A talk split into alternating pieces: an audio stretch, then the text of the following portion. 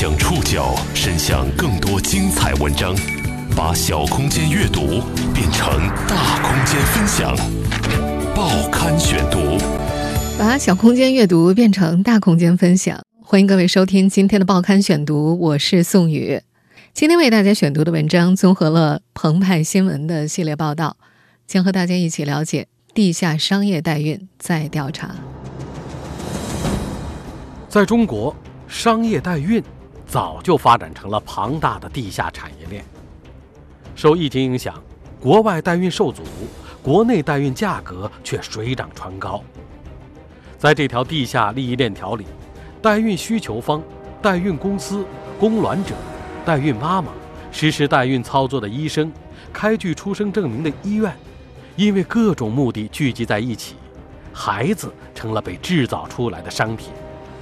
这不仅挑战传统生育秩序和法律规范，更潜藏着各种隐秘乱象和伦理风险。报刊选读今天和您一起了解地下商业代孕再调查。关于地下商业代孕市场，报刊选读早在二零一七年二月和五月就曾经用两期节目为大家关注过。三年多过去。这条地下产业链依然很活跃。今年八月，澎湃新闻的记者暗访广州、深圳等地的多家商业代孕公司，发现，受疫情影响，到国外寻求代孕受阻。今年国内代孕中介机构的订单量明显增加了，供卵者补偿金、代孕妈妈佣金等费用也水涨船高，甚至有代孕机构在当地被查之后，换个地方重操旧业。这些中介机构。包成功的承诺背后存在着换卵、隐瞒胎儿疾病、出生存在缺陷等乱象和伦理法律风险。在这条地下产业链内，几乎所有从事代孕中介生意的公司，基本都宣称可包成功、包性别，同时也有不包成功的套餐可供选择，几种套餐价格从五十余万元到百万元出头不等。报刊选读继续播出：地下商业代孕再调查。在业内人士的介绍里，目前国内代孕可以细分为三种：一种是精子、卵子由需求方提供，体外受精后进行胚胎移植，借用代孕妈妈的子宫孕育；二是精子来自需求方，卵子由供卵者提供，代孕妈妈负责孕育。第三种就是卵子是由需求方提供的，用第三方的精子进行人工受精之后，由代孕妈妈来孕育。国内目前最为常见的是第二种，客户提供健康的精子，代孕公司为其觅得卵源，培育胚胎之后植入选定的代孕妈妈体内，从而达到借腹生子的目的。八月二十五号上午，深圳龙华区一栋写字楼的九楼。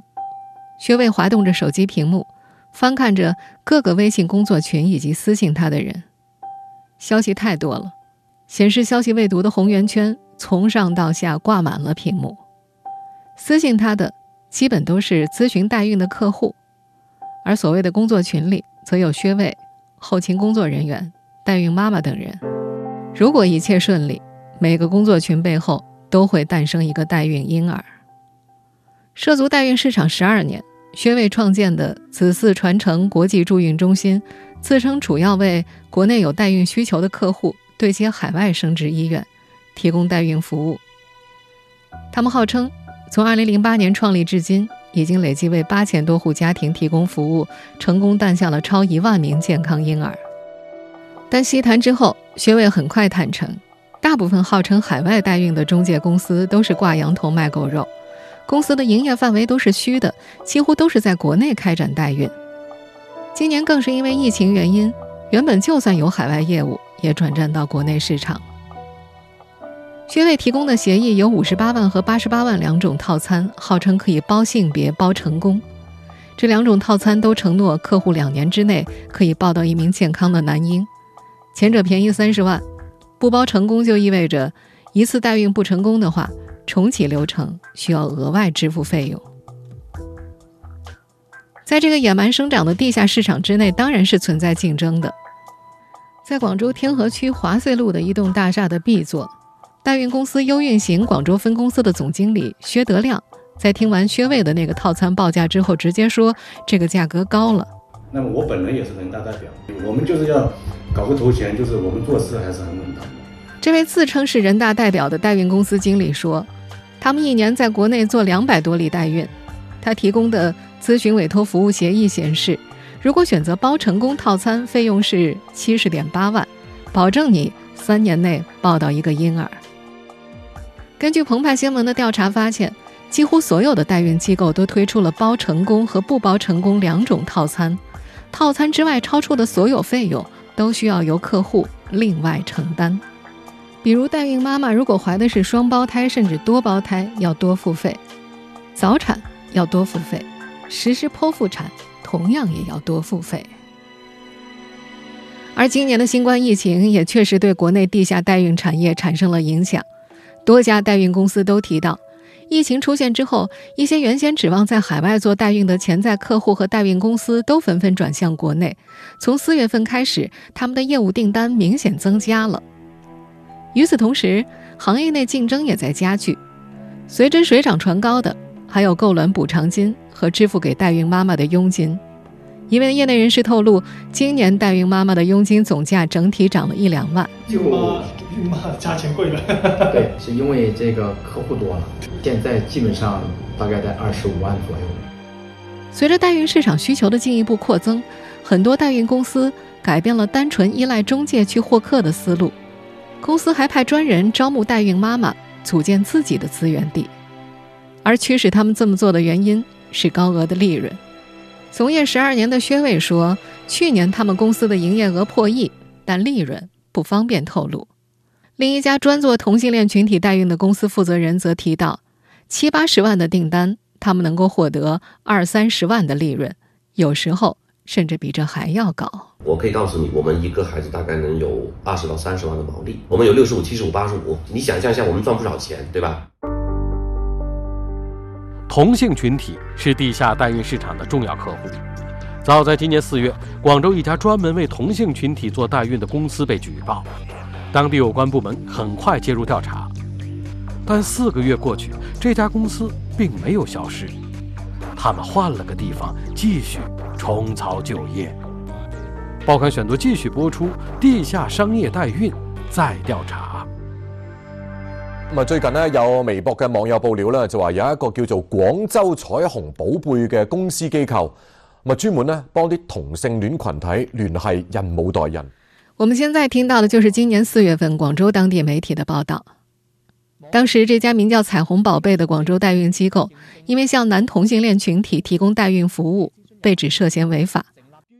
当时广州市场监督管理部门在接受媒体采访时说，相关部门正在跟进调查。比如说他有涉及到犯罪的，肯定公安公安机关也会进去也会去查的。如果涉及到这个非法行医的，就是说行医行为的，那卫卫健委也去也是牵头去查，就是看现在谁牵头的问题。如果他有违反这个市场监管行为这个行为的话，那我们就肯定也要去的。但四个月过去了，这家机构的业务似乎并没有受到什么影响。我们我们做了五年，我们有几百个案例出生。八月二十七号上午，在广州天河区一栋商业大厦的二十八层，自称是该公司主要负责人的陈浩对公司运作代孕流程侃侃而谈。陈浩的助理解释，此前因为举报被查的公司办公地址已经不再使用了，他们被罚了三十万，换个地方重操旧业。他觉着这东西禁止不了。在陈浩的描述当中，他们已经为四百多例客户借腹生子了。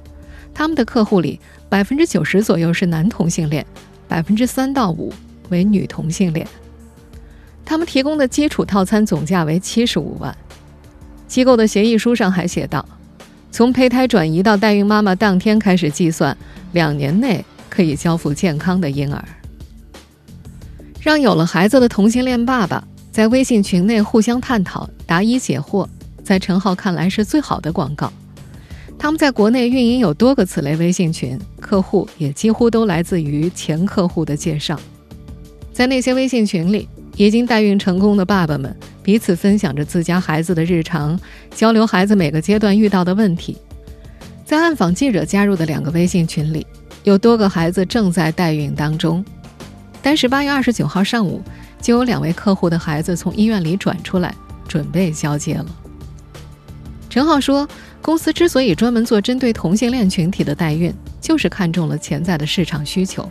他描述自家公司的订单量是逐年上升的。根据第一财经报道。尽管学界和调研机构没有就总人口当中的同性恋比例达成一致，但百分之五左右可能是比例的下限。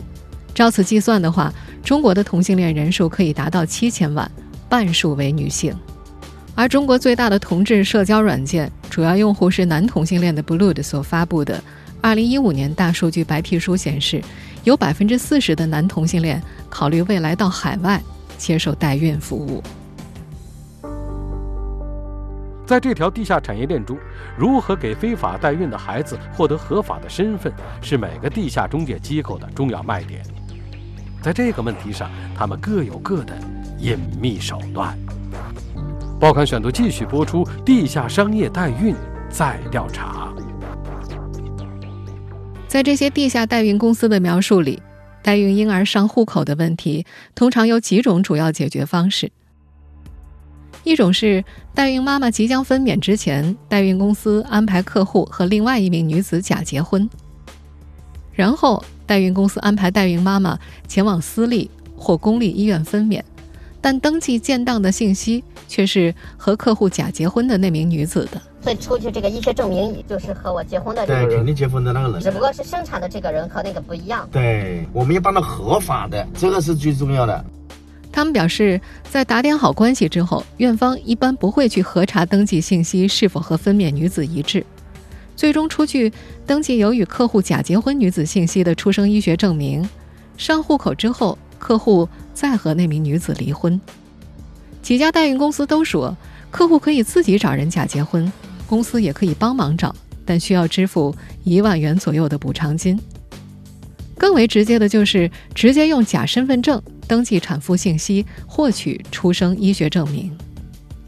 数份裁判文书显示，有代孕妈妈在分娩之后使用假身份证等方式登记产妇信息，更换出生医学证明上的生母名字，从而将孩子的户口登记到需求方的名下。在一例刑事判决当中，三名医生明知新生儿的母亲信息失实，依然开具虚假的出生医学证明，并且收受贿赂。为了方便给代孕婴儿上户口，大多数的代孕机构会和医院打点好关系，专门合作。像在这一块的话，我们的话院长都很熟的。像你这边，基本上我们做手术的话，都是主任给我们做。在自称干代孕已经十二年的薛卫口中。公立医院操作起来是有风险的，代孕公司大多会选择和私立医院合作。专门为同性恋群体做代孕的陈浩也承认，他们大多数和私立医院合作，但也会打点部分公立医院的关系。他解释，私立医院的目的是为了赚钱，可以浑水摸鱼，让代孕妈妈分娩。但是有些比较困难的病例，私立医院就不敢接了。为什么去民办医院就不叫通关？是因为。我拿了你的身份证跟一个女孩的身份证，两个人去生孩子，孕妈不是她，医院知道，默认没问题。但如果我说去公办医院的话，那就理论上讲我就犯法了，而且我说不定还得被行政拘留，甚至有可能，嗯，要去接受缓刑。所以我不能做这个事情。但是我们还是要有这个作为作为我们的供应商，是因为只有在最紧急的时候，比如说早产，比如说重要的问题的时候，那我们就会。安排在公办医院生，到这个时候你的孩子将没有出生证，没关系，我们帮你套一个证出来，花钱套一个。陈浩口中的“套”是这条产业链中的另一个隐秘环节。他举例说，有些婚外情出生的孩子，父母双方不敢给婴儿办理出生医学证明，这时候就有专门的中介收走这个证明，卖给代孕公司，公司用客户提供的女子信息办理出生医学证明，补上缺口。当然，在这条地下产业链里，也有把可以在公立医院分娩并办理出生医学证明作为宣传噱头的地下代孕公司。一家叫做“金鹰宝贝”的地下代孕公司负责人庄总就说：“他们公司的联合创始人于总是从卫生系统出来的，有资源和公立医院合作。他向暗访记者展示了他们的代孕妈妈在广州当地三家公立医院检查、住院、分娩的诊疗资料，宣称他们已经做了很久了，不会追查的。供卵者和代孕妈妈是这条地下产业链的重要组成部分。这些女性大多面临经济困难，她们是这条产业链里隐秘的被剥削对象。报刊选读继续播出：地下商业代孕再调查。在业内，卵子提供者被叫做卵妹，或者被美化为捐卵者，因为国家规定试管婴儿项目。只允许招募无偿志愿者，但可以补贴适当的路费、误工费。于是，在这条地下产业链之内，提供给供卵者的费用被叫做了补偿金，实际上就是钻了法律文字上的漏洞。多家代孕公司提供的资料显示，卵妹大多来自大中专院校，也有少量的高中生。质量好坏决定着价格高低。所谓的质量，主要表现在学历。长相、身材、家庭背景等信息。专做同性恋群体代孕的陈浩透露，一般卵源的行情价格是：专科五六万，本科七八万，研究生九万到十万。长得好看或者是学校是重点高校的，还会上浮个一两万。具体到每个供卵者头上，行情只是参考价，成交价格取决于客户挑选的意愿，对眼的话就会花高价。在这条产业链之内，也有专门的中介机构寻觅供卵者，将资源卖给代孕公司，从中赚取介绍费的。根据掌握资源的多少，有大中介，也有小中介。小中介大多在校园、医院或者网上发布收捐卵志愿者的信息，掌握最原始资源；而小中介在收取到资源之后，会转卖给大中介，大中介则直接对接国内各大代孕公司。资源流转的同时，供卵者最终到手的补偿金被层层盘剥。在从业十二年的薛卫的描述里，进入供卵者和客户当面交流环节的时候，往往已经经过了多层中介和代孕公司的加价。一层中介会抽取一到两万，到供卵者手里的钱一般只有报价的百分之六十。而陈浩则根据经验判断，供卵者拿到的费用不会到一半儿。基本上这些女孩的费用全部是不不会到一半的，比如说卖给你十万块的女孩，她自己拿不到五万块钱，顶多是三万到四万块钱。但是你真的不知道当中发生了有多少人在这里。在以前关于非法代孕的节目当中，我们就曾经说过，取卵对于女性身体是有很大伤害的。取卵过程当中如果操作不当，供卵者除了忍受疼痛，很可能还会出现严重的并发症。卵巢过度刺激综合征，严重的会危及到生命。近些年，随着媒体不断曝光地下取卵的危害，地下中介机构获取卵源的成本上升了。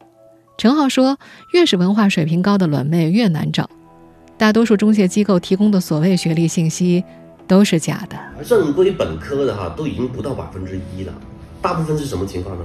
技术学院的，嗯，技校的，高中的，所有公司。”在外面得到的女孩是一样的，因为大家都在那几十个群里面，中间我们都认识，他也认识，他也认识，都都都共享。除了卵妹，代孕妈妈是这条产业链上的重要一环。这些代妈们大多来自国内偏远的农村地区，没有接受过多少教育，经亲戚朋友熟人介绍，怀上不属于自己的孩子。在代孕公司的口中，他们被叫做土壤。经人工受精培养成的胚胎植入到他们的子宫内，由他们孕育出婴儿。十月怀胎一朝分娩，他们能够拿到二十二万到二十五万的佣金，但他们同样面临高风险。早在二零一七年，重庆市妇幼保健院遗传与生殖研究所副主任医师邓华丽与重庆市妇幼保健院副院长黄国宁共同发表的论文就介绍，代妈们提供的不仅是子宫。怀孕及分娩过程当中，母体可能会出现相应的身体变化，甚至可能会出现并发症，这是对代孕母亲身体的伤害和生命的考验。文章中介绍，为了确保代孕成功率，通常会移植多枚胚胎，多胎率因此上升，妊娠并发症显著增加。研究表明，多胎。会导致子宫容积过大、宫缩无力、大出血的几率明显增高。代孕者前置胎盘以及胎盘早剥的发生率分别是普通孕妇的两到六倍。妊娠高血压综合症、先兆性子痫、胆汁淤积、静脉血栓栓塞等发生率也较普通孕妇明显增高。此外，为了确保孩子的健康出生，代孕母亲多数被迫接受剖腹产，增加了再怀孕时子宫破裂的风险。另外，由于代孕者不是自然怀孕的，通常需要使用药物或者激素来维持妊娠。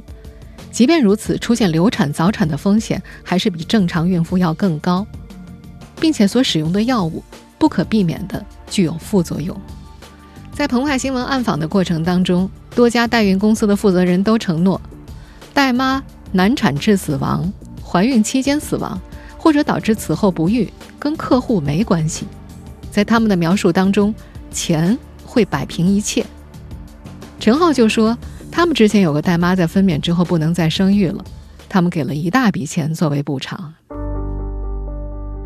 这些认为钱能摆平一切的代孕公司负责人，大多对于代孕过程中可能产生的风险缄口不提，只是声称没有绝对的安全。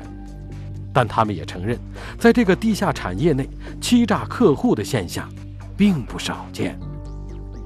报刊选读继续播出：地下商业代孕。再调查。作为业内人士的陈浩透露，我觉得可能不低于百分之六十的企业都在做一些这种更换女孩的事情，这是非常常见的。有些客户在挑中供卵者之后，代孕公司会将价钱更高的供卵者换为低价的。等到孩子已经怀上甚至分娩的时候，客户也不可能不要了，因为毕竟是他的儿子，只不过生物学上的母亲不一样而已。换卵的过程当中，代孕公司为了让客户放心，会事先给客户已经相中的供卵者拍摄打针和取卵的视频，通知客户要取卵的时候将这个视频发给他。但实际上，最终进实验室的可能是其他价格比较低的女孩。这种偷天换日的操作被叫做代面试，就像替代考试一样，代孕公司。会向面试女孩支付两千到两万不等的面试费用。此外，之前的代孕市场还存在着实验室混乱管理，导致代孕所生的婴儿非亲生的荒唐现象。因此，现在有些代孕公司为了取得客户的信任，往往会在协议上写道：客户有权利在婴儿八周之后，通过代妈外周血或抽取羊水、绒毛等方式，确定怀孕中的胎儿是否是亲生的。你还可以，而且也是我们的要求，要过来做一个亲子鉴定，抽孕妈的血跟你的血，第一要证明这个孕妈怀孕了，第二要证明了她里面怀的孩子就是你的孩子，以及是你所指定的卵妹的孩子。隐瞒婴儿患有疾病也是代孕市场中普遍存在的现象。有代孕公司的中介人员称。一些代孕公司在婴儿孕育的过程当中发现存在健康问题，为了避免损失，会向客户隐瞒疾病，或者提供一张完全健康的报告。客户得到孩子几周或几个月之后，有些疾病便会显现，但那个时候代孕公司就不认账了。出现纠纷之后，代孕公司和客户之间签署的合同或者协议，会因为违反现行立法规定以及公序良俗被认定为无效。到那个时候，客户就只能吃哑巴亏了。今年五月份，湖南就爆出了类似案件。湖南资兴市人民法院审理的一起合同纠纷案当中，一对夫妇支付了七十四万多元，在一家名为“孕生国际”的代孕公司抱得婴儿之后，发现孩子的听力比较弱，于是把对方告上了法庭，要求退还已经支付的费用。但代孕公司的负责人辩称，孩子在临走的时候是健康的。否则不会被带走的。法院审理之后认为，双方所签署的代孕协议明显出于牟利的目的，将孩子作为商品交易的对象，故该代孕合同有违公序良俗、社会公德，依法应当认定为无效合同，最终驳回了那对夫妇的诉求。另外一方面，即使经过基因筛查，代孕公司主观上没有隐瞒婴儿患疾，代孕仍然有可能会诞生不健康的婴儿。陈浩就说，去年他们公司做了差不多一百多例代孕，生下的孩子当中有一个肾脏移位，两个先天性心脏病，早产的还有三例。有一个少了个肾，有一个肾移位，有两个先天性心脏病，厉害的早产有三例。在这之前，他们还遇到过肛门闭锁、少了一个肾的孩子。客户未能如愿以偿抱到健康的孩子，那些交易失败之后的孩子是怎么安排的？陈浩三缄其口，不愿意多讲。就这样，在有代孕需求的群体和代孕机构的共同推动之下，卵子、子宫、孩子，在这条产业链里都成了商品。怀孕生子的过程。也不可避免地变成了富有群体对贫穷女性群体身体和精神上的剥削，同时也变成了上层阶级对底层阶级的剥削。近些年，我们这个社会关于代孕的讨论并不少见，赞成者大多秉持有需求就有市场的商业社会逻辑。不过，如果这个逻辑成立的话，一个活生生的人。以及我们身上的每一个器官，是不是都可以变成明码标价的商品呢？